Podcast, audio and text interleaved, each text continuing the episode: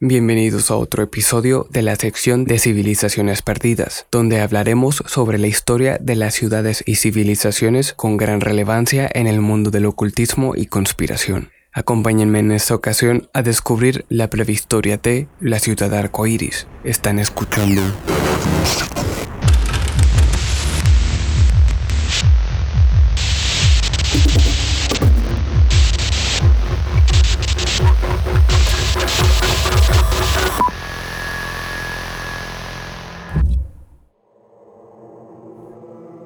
En el extremo final del espectro de realidades alternativas contemporáneas está la afirmación de que una antigua ciudad marciana, hecha de bloques de plástico multicolor, yace escondida en algún lugar debajo de los helados desiertos de la Antártida.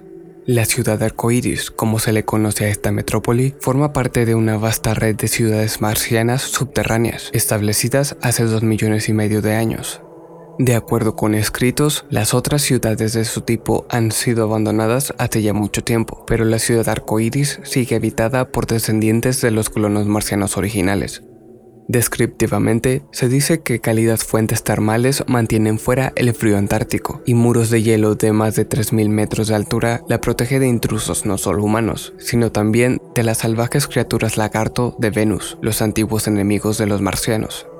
Estas afirmaciones surgieron por primera vez en la comunidad oculta americana en los años 40, en un documento llamado el Manuscrito de Hefferlin, supuestamente escrito por William y Gladys Hefferlin, después de su primer contacto con Rani Katani, uno de los tres antiguos que gobiernan el refugio marciano.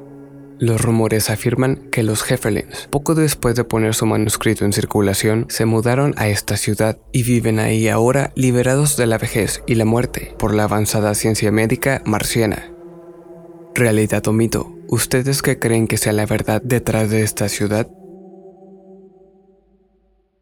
Gracias por acompañarme. Mi nombre es Sam y esto fue